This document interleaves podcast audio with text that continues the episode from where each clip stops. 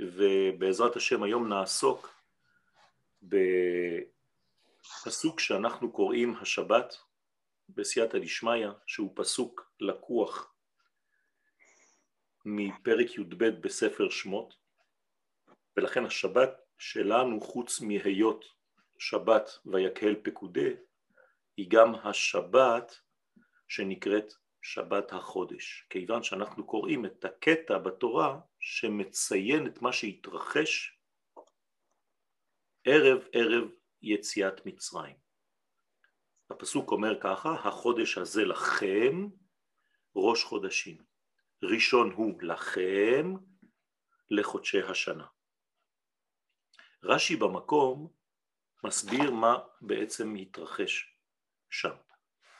אומר רש"י, הקדוש ברוך הוא הראה לו למשה רבנו לבנה בחידושה.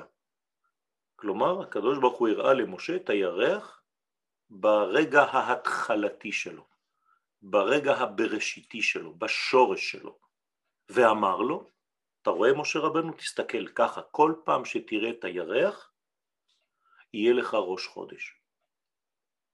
זאת אומרת שלמדנו בעצם בפעם הראשונה בהיסטוריה דבר חדש. איך מקדשים את הזמן? ברגע שהקדוש ברוך הוא אומר לנו שהזמן שייך לנו, זו מתנה עילאית.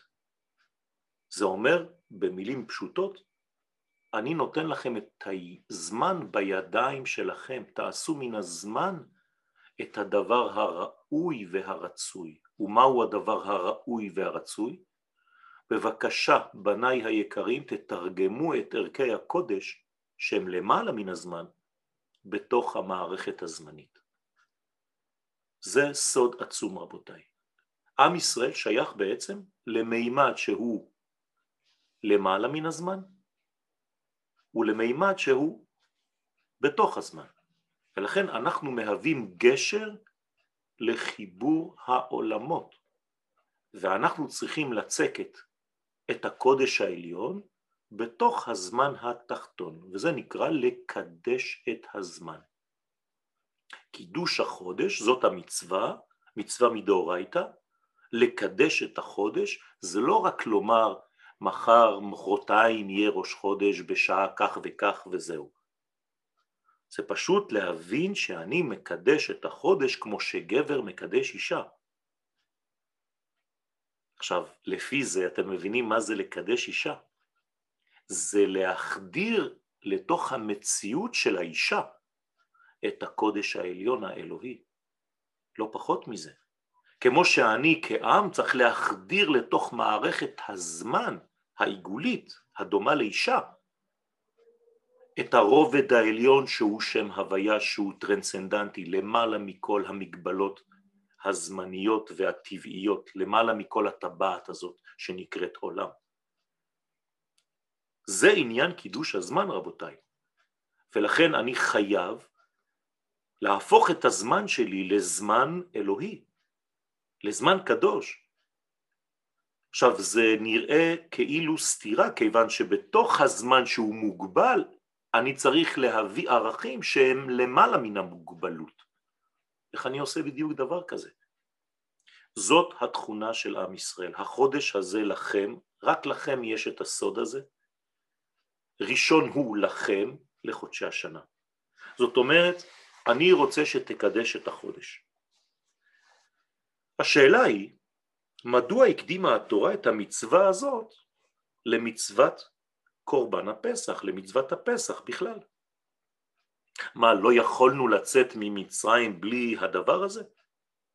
כמו עכשיו, אני לא יכול להיכנס לפסח בלי לעבור דרך השבת, התחנה הזאת של השבת הקרובה, מחר, כדי לקרוא את הקטע הזה בתורה, החודש הזה לכם ראש חודשים, ראשון הוא לכם לחודשי השנה, בלי לקרוא את זה אתה לא יכול להיכנס לפסח?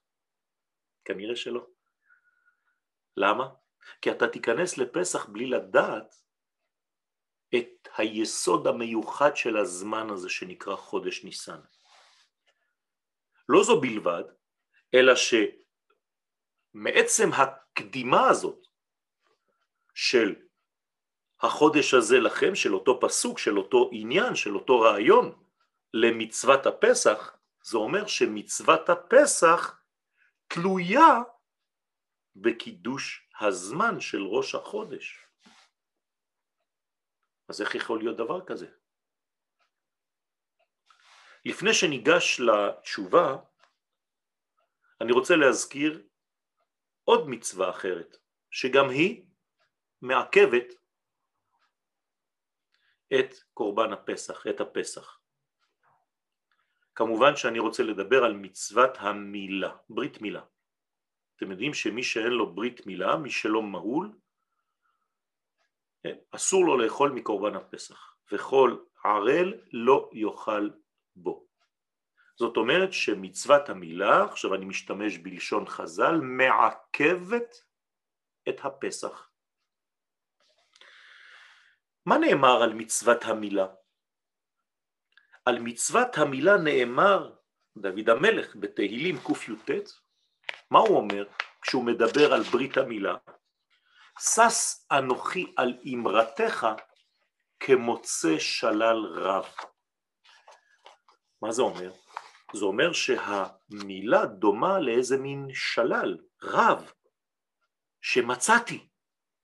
והגמרא באמת במסכת שבת דף ק"ל אומרת שמצוות ברית המילה זה כאילו האדם הלך ברחוב ומצא באופן אקראי, פתאומי, בלי שום הכנה, אוצר שלם והפך להיות עשיר והדבר לא היה צפוי חמש דקות לפני כן.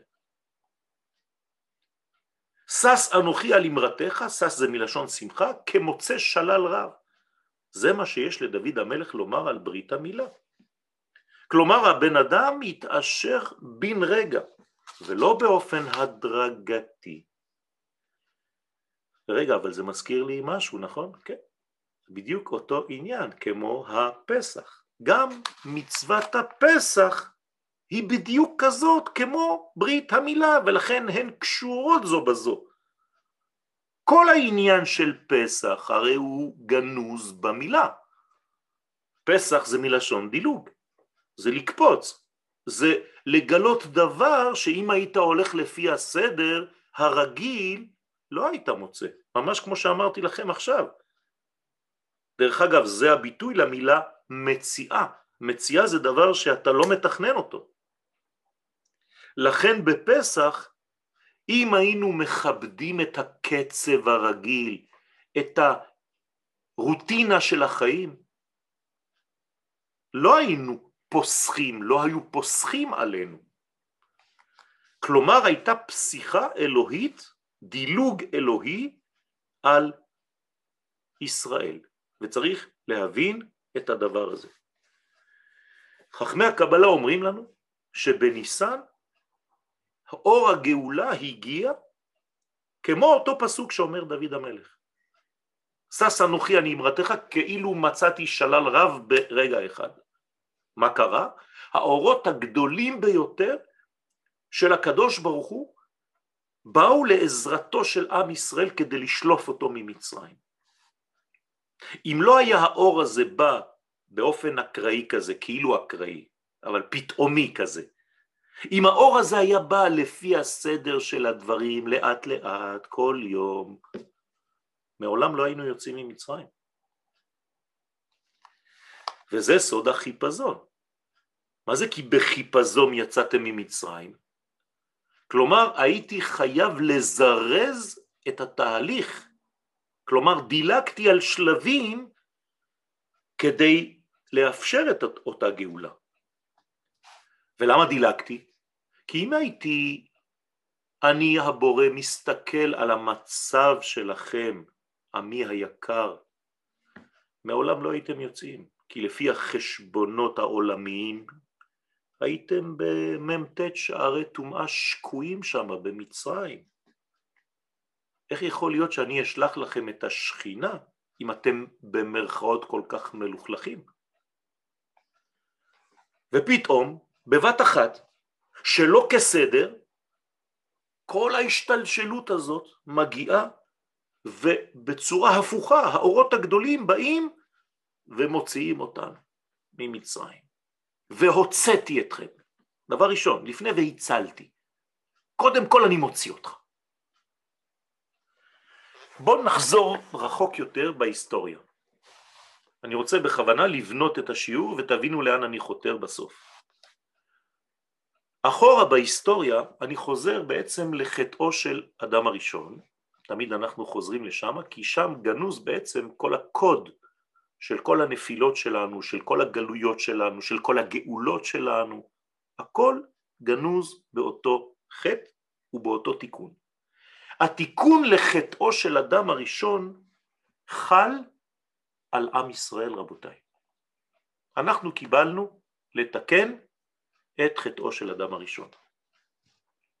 אבל יש בעיה, כל עוד ואני לא מופיע בעולם כעם, אין מי שיתקן.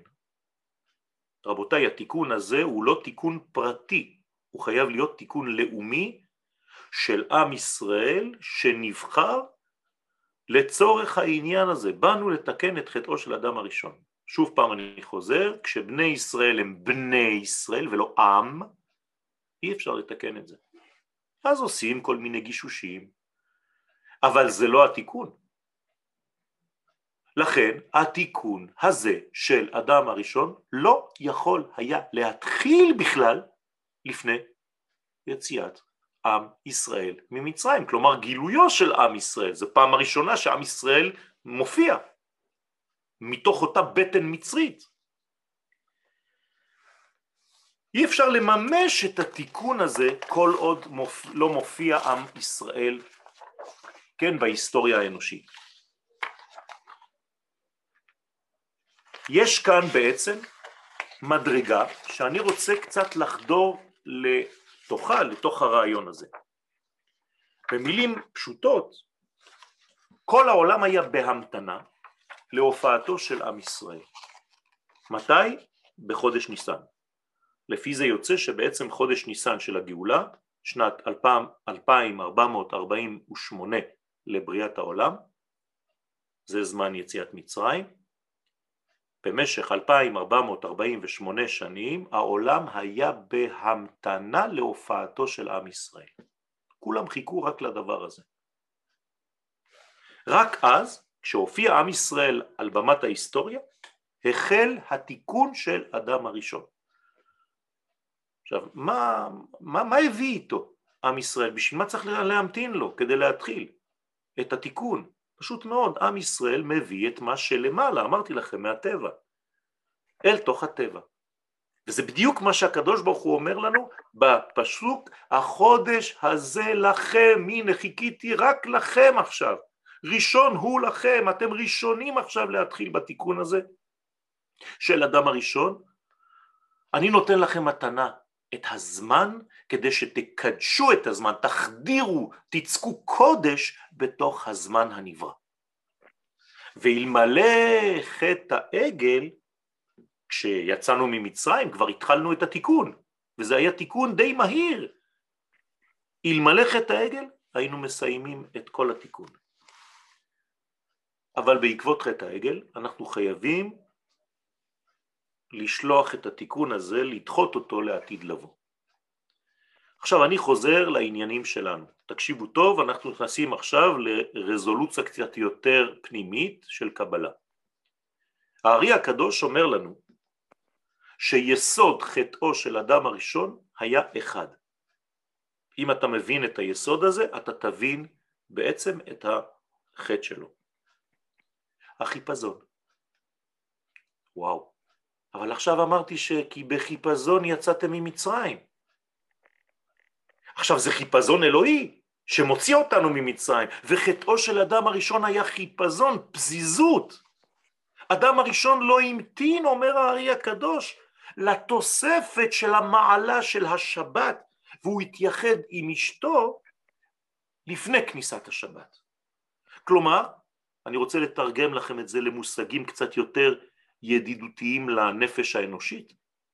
התשוקה שהייתה אצל אדם הראשון, האש שבערה בו להשיג דברים גדולים של אלוהיו, לתקן דברים גדולים, גרמה לו להתאמץ ולפעול לעשות דברים בצורה שהיא למעלה מהסדר הנכון. הוא לא כיבד את הסדרים, הוא לא המתין, הוא דילג. תראו כמה אנחנו מתקרבים עכשיו לנושא שלנו. אדם הראשון הוא המדלג הראשון על הסדרים הנכונים בחייו, ולכן הוא חייב תיקון, ועם ישראל בא לתקן את אותו דילוג. לא נכון. הדילוג הזה של אדם הראשון, הקפיצה שלו לרבדים שהיו גבוהים ממדרגתו שלא כפי הסדר, אותה קפיצה, מה היא הזמינה? גם דילוג, דילוג אחר, של מי? של הנחש. רבותיי היקרים, הנחש לא יכול היה להיכנס לגן עדן.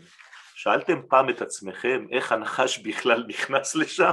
איך הוא התקרב למחיצתו של אדם הראשון, שהגמרא אומרת אדם הראשון חסיד היה. אתה יכול להתקרב לחסיד? בסדר גודל כזה? מה הנחש נכנס לשם?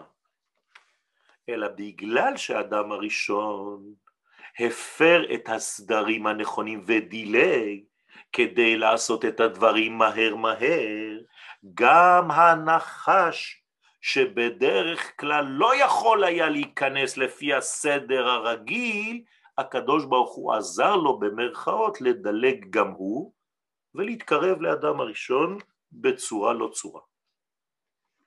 מטבע הדברים הוא לא יכול היה להיכנס בכלל.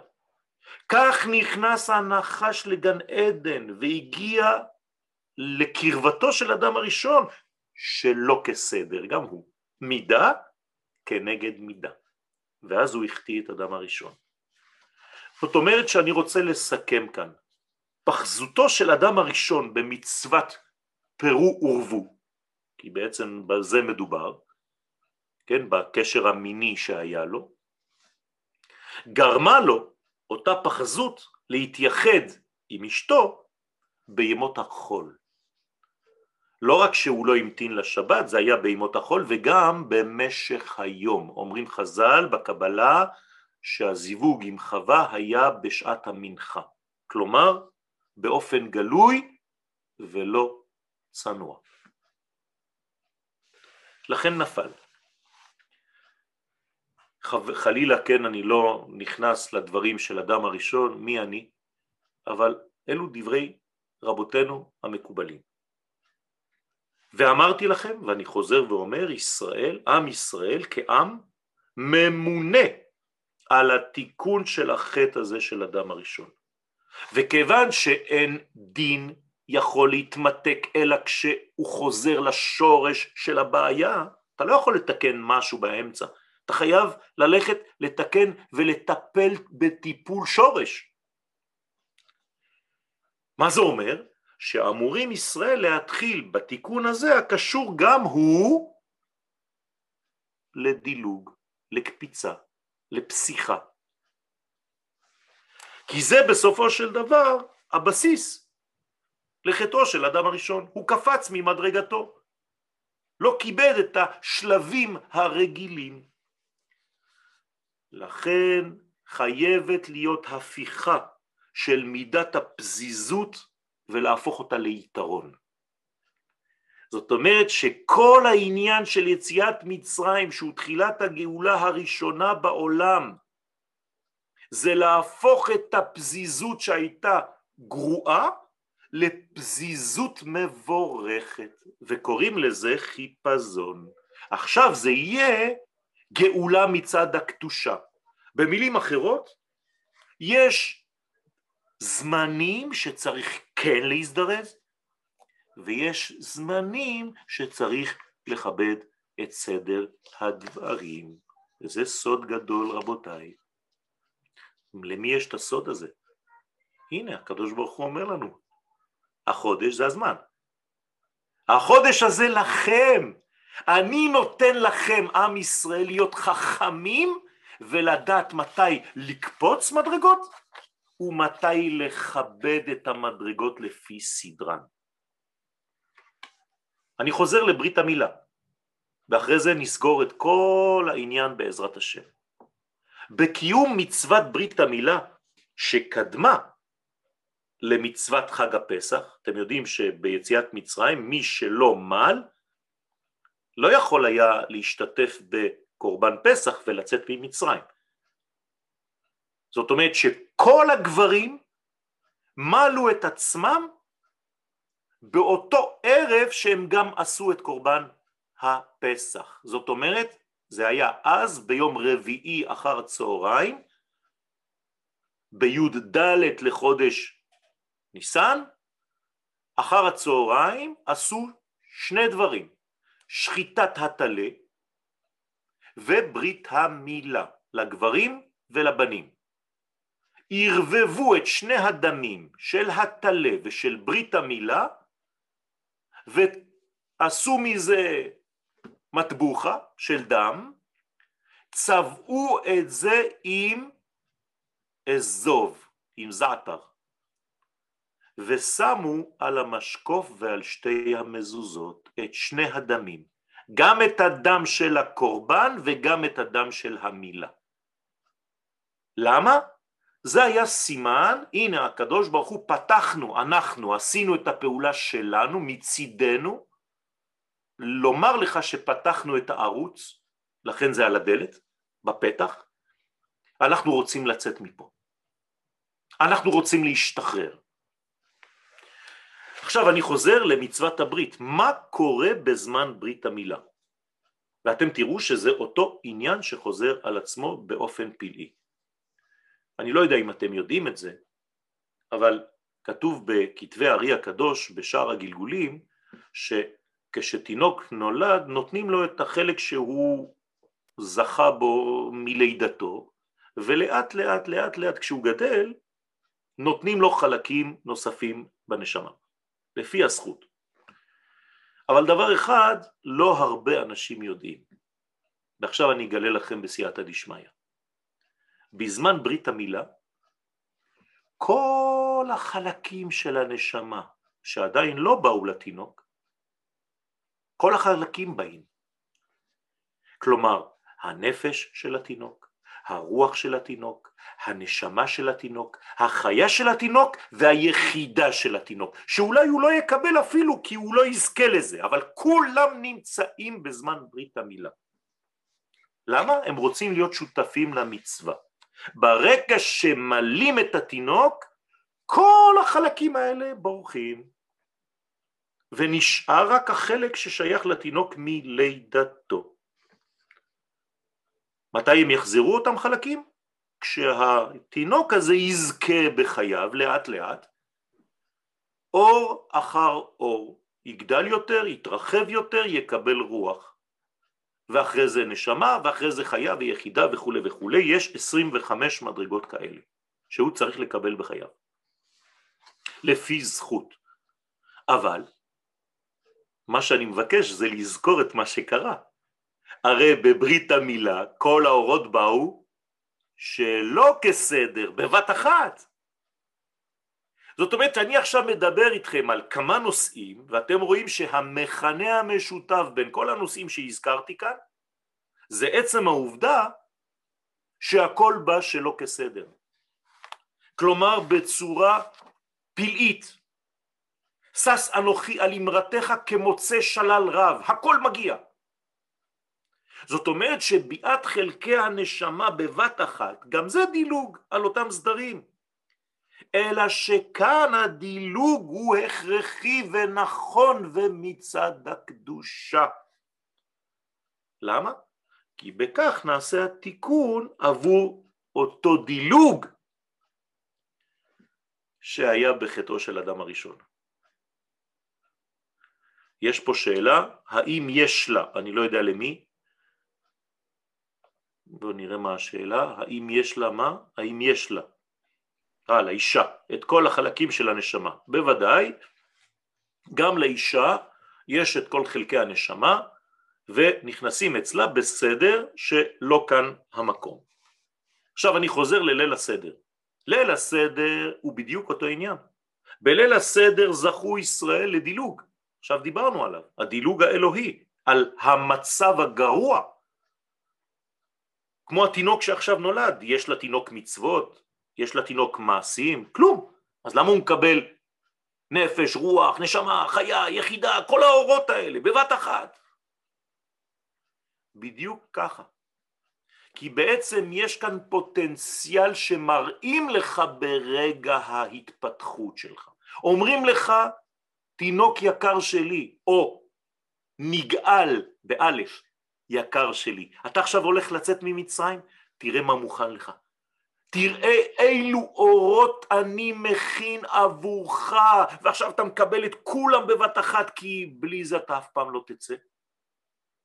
אבל אני מבקש ממך, כי ברגע שתצא כל האורות האלה יברחו, ואני מבקש ממך לעמול כל חייך כדי שמה שראית עכשיו שהגיע אליך בבת אחת ובחסד חינם, יבוא אליך בזכות המעשים שלך והפעולות שלך בחיים. לכן מראים לנו את כל הפוטנציאל הגדול הזה. זה בעצם הסגולה שאנחנו מקבלים באותה פסיכה אלוהית, על מצבם לפי החשבון. אמרתי לכם שהקדוש ברוך הוא כאן פוסח על מה בעצם? על החשבון האנושי, על החשבון הטבעי. כלומר, כשהקדוש ברוך הוא מופיע ביציאת מצרים, הוא מופיע בשם הוויה. השם שהוא למעלה ממערכות הטבע ולכן הוא טרנסצנדנטי, הוא לא צריך לכבד את כל המערכות הטבעיות, כולל בתוך זה החשבונות. דרך אגב, זה מה שהקדוש ברוך הוא אומר למשה לפי המדרש, החלטתי שהחודש הזה אתם נגאלים, זהו. מה, מי, מו, זה, זה לא בחשבון כבר. ישראל בעצם זוכים לדילוג האלוהי הזה בגלל סגולתם, בגלל מי שהם בתוכן האלוהי, הקדוש ברוך הוא חפץ להתחיל את התיקון של העולם. כלומר, תדמיינו לעצמכם איזו סבלנות במרכאות יש לבורא. בהמתנה של 2448 שנים, לא להתחיל בכלל את ההופעה האלוהית. אם היינו אנחנו במקומו, היה לכם סבלנות לא להתגלות בצורה כזאת? אתם רק יש לכם משהו להגיד, מיד אתם מתפרצים כדי להגיד אותו. מי יעצור אתכם? הקדוש ברוך הוא בשקט מוחלט ממתין להופעתו של הדובר, של עם ישראל. איפה ראיתם דבר כזה? איפה ראיתם צניעות כזאת? לכן אותם אורות גדולים של גאולה באים בדילוג על ההיררכיה הנכונה, על כל הסדר הרגיל. ממש כמו שהזכרתי לכם בברית המילה, ולכן יש כאן פעולה אחת, ברית המילה קודמת למה שהולך להתרחש בערב פסח. עכשיו אתם מבינים למה? אומר לנו הקדוש ברוך הוא, מי שיחיה את סדר פסח ויגלה אורות שלא יבואו בסדר, כלומר אני הולך לדלג על כל המערכת הטבעית, צריך קודם כל לעשות ברית מילה לעצמו ולילדים שלו ולהוכיח לי שגם הוא רוצה לדלג על כל המדרגות ולגלות את כל האורות שבאים בתוך ברית המילה בבת אחת. זה הסוד. ולכן גם בסדר פסח, אומר לנו הארי הקדוש, אחרי שכל האורות האלה באים, כן, אז תדמיינו לכם, השנה זה מוצאי שבת נגיד, אז במוצאי שבת סדר פסח, עד מוצאי ראשון האורות האלה נשארים, במוצאי ראשון שאנחנו מתחילים לספור את ספירת העומר, כל האורות האלה נעלמים. כלומר הקדוש ברוך הוא משאיר לנו את האורות של הגאולה ליום אחד שלם, כלומר מוצאי שבת עד יום ראשון בערב, מוצאי ראשון. ואז, מה אני עושה? יש לי עכשיו את כל הטבע. כמה זה טבע? שבע. שבע כפול שבע. כל ספירת העומר כדי להשיג על ידי הכוחות והמאמצים שלי והתשוקה שלי והרצון שלי את אותם אורות שקיבלתי חינם בערב פסח, אני הולך לזכות בהם בעזרת השם על ידי המאמצים שלי במשך כל ימי ספירת העומר. עד מתן תורה. כלומר, ואני חוזר, ישנם דילוגים רצויים בחיים שאי אפשר להמתין, חייבים לעשות את זה, וישנם דילוגים שעניינם להאיץ בעצם, זה הדילוגים הטובים, את תהליך התיקון, את הגאולה, לתקן בעצם את הדילוג שגרם לחטאו של אדם הראשון, וישנם דילוגים שהם לא נכונים. למשל, מי שרצה לעלות לארץ ישראל לפני הזמן, החטא שלו פחות חמור ממי שרצה לעכב.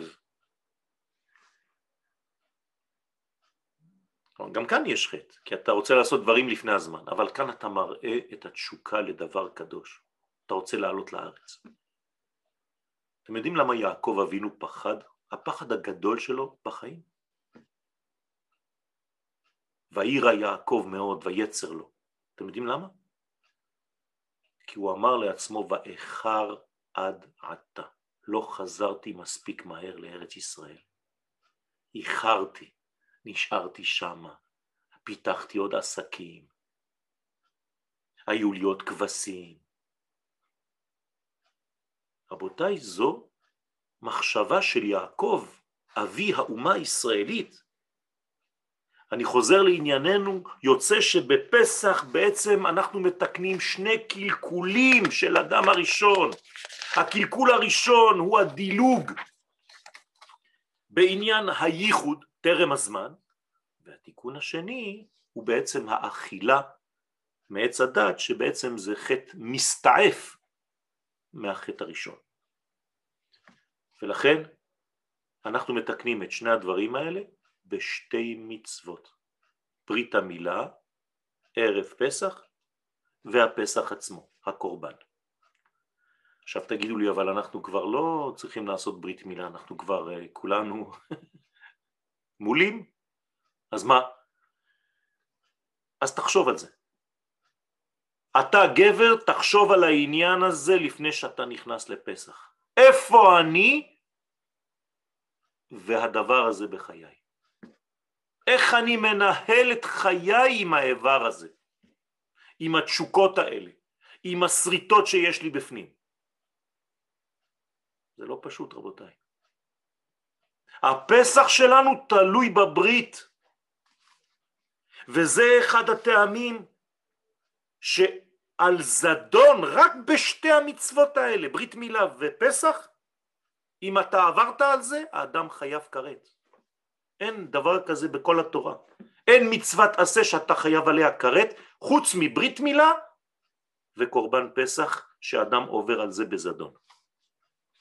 דבר שלא מצינו בשום דבר אחר בתורה. מדוע? אמרתי לכם, כיוון שדרך שתי המצוות הללו בלבד ניתן לדלג, ניתן לקפוץ, וזו קפיצה טובה, זה דילוג ראוי, עד כדי עלייה ודבקות ורצון והוכחה שאתה רוצה להיות קרוב לבורא. זו קפיצה שביסודה היא למעלה מכל הסדרים הרגילים. אדרבה, אומרים לנו חכמים, מי שלא מנצל בעצם את הפתח הזה ולא יוצא ממצרים בפסח, למרות שהדלת פתוחה, אומרים שחלילה הוא חייב כרת בגלל שבכסילותו הוא נשאר בתוך הכלא.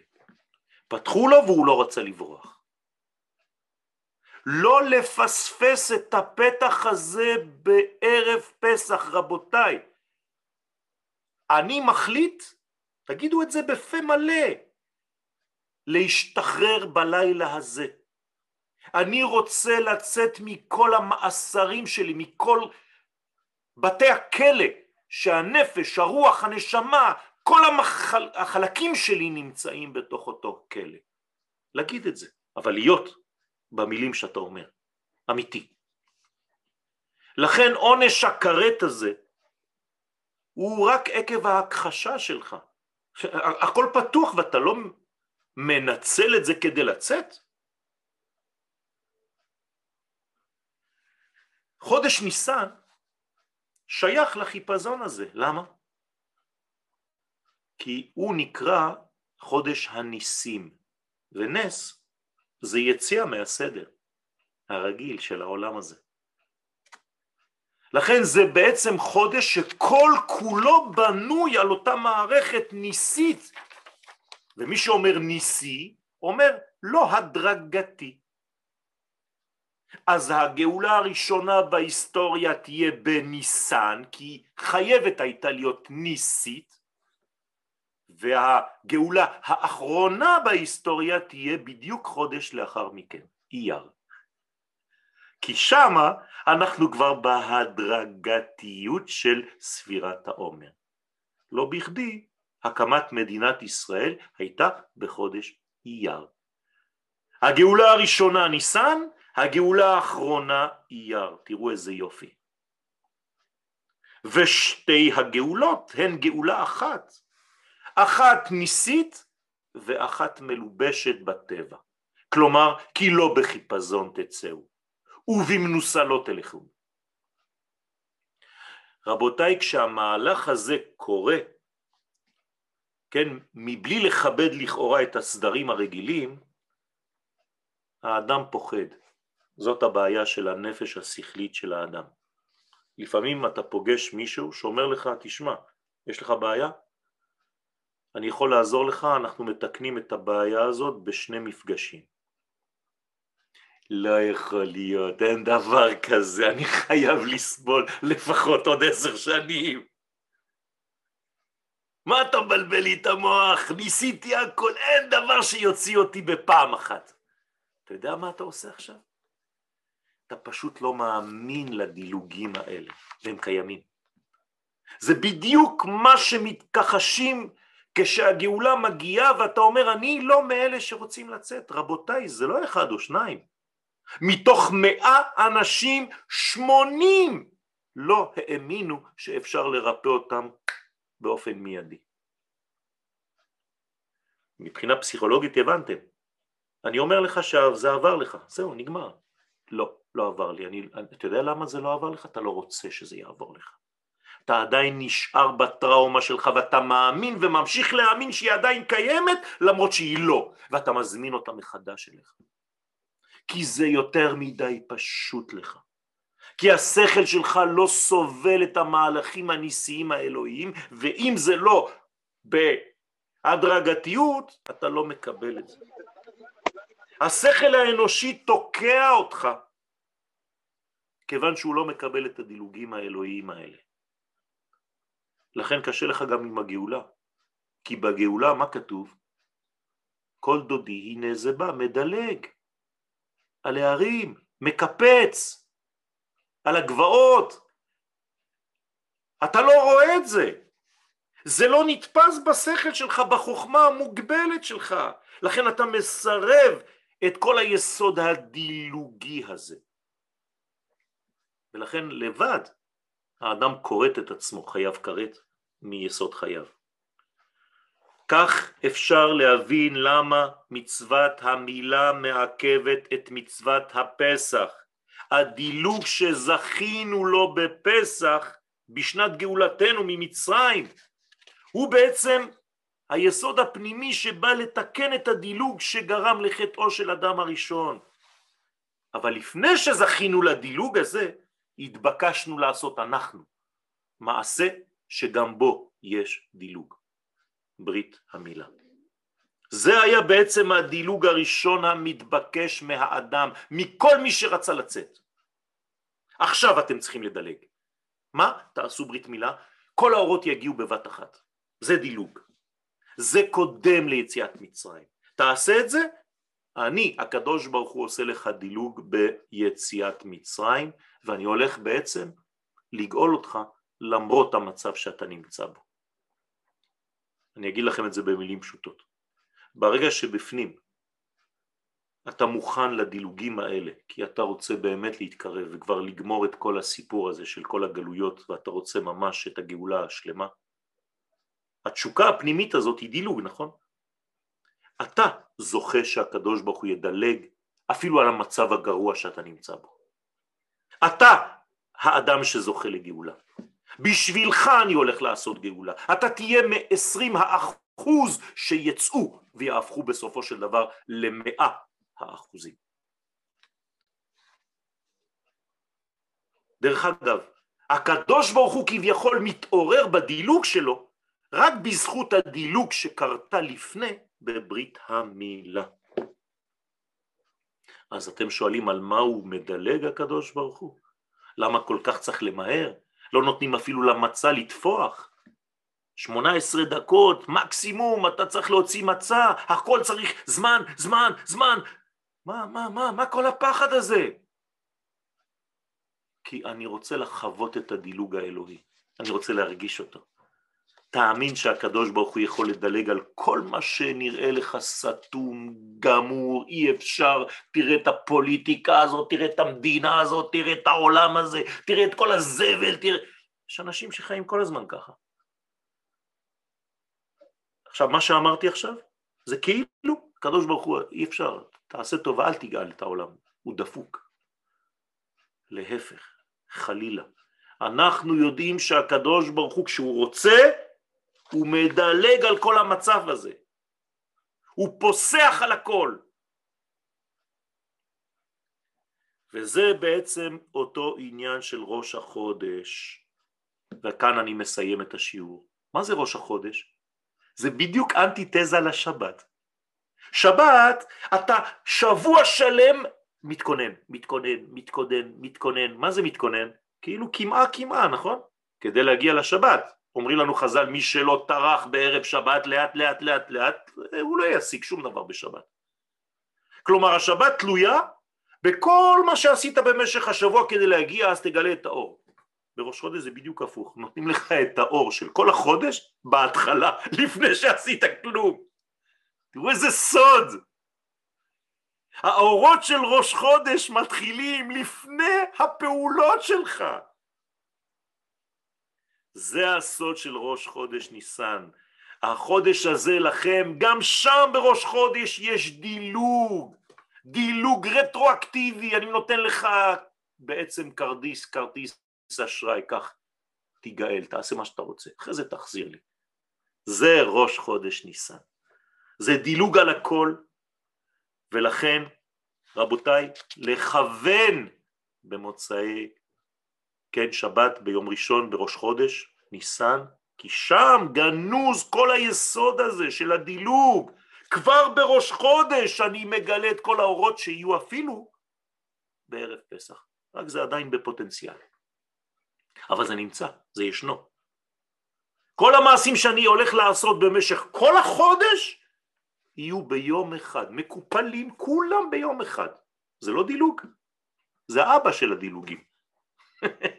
לכן אתה זוכה בראש חודש לדלג על כל המדרגות. אז תשימו לב, דיברנו על מלא נושאים והמכנה המשותף ביניהם הוא הדילוגים. ולכן יש דילוגים שבאים לתקן את הדילוג ואת הבזיזות של אדם הראשון. וכל זה בעצם גנוז באותו מנגנון שאף פעם לא הופיע בעולם עד אותה שנה של יציאת מצרים. כלומר היה חידוש שם וזה סוד החודש הזה לכם. חודש זה לא רק ראש חודש, זה גם חידוש. אני הולך לגלות לכם דברים כאן, אומר לנו הקדוש ברוך הוא שלא היו מימות הבריאה. מבריאת העולם לא היה דבר כזה. אתם מתחילים עולם חדש, עולם אופטימי, זמן אופטימי, אביב של כל האנושות כולה, וכולם יבואו כדי להידפק על דלתותיכם ולבקש גם כן ברכה. זה מה שעשה פרעה. כשיצאנו, הוא אמר לעם ישראל, בבקשה, וברכתם גם אותי, בבקשה. פרעה מלך מצרים מבקש מעם ישראל ברכה, כן. ברגע שהוא רואה שיש דילוג, שיש אלוה, שהוא למעלה ממדרגות הטבע, שהוא בעצמו כבול בתוך אותן מדרגות, אז הוא נכנע. אנחנו הבנים של הטרנסצנדנטי שמסוגל להיות גם אימננטי, למעלה ובתוך הטבע. ברגע שנאמין ונפנים את האמונה הזאת ונחיה לפי הגובה הזה שלנו האמיתי, אין לנו כבר ממה לפחד. אנחנו כבר גאולים. תודה רבה ושבת מבורכת לכולם. תודה רבה, שבת שלום. תודה. תודה רבה, חזק וברוך. שלום וברוך.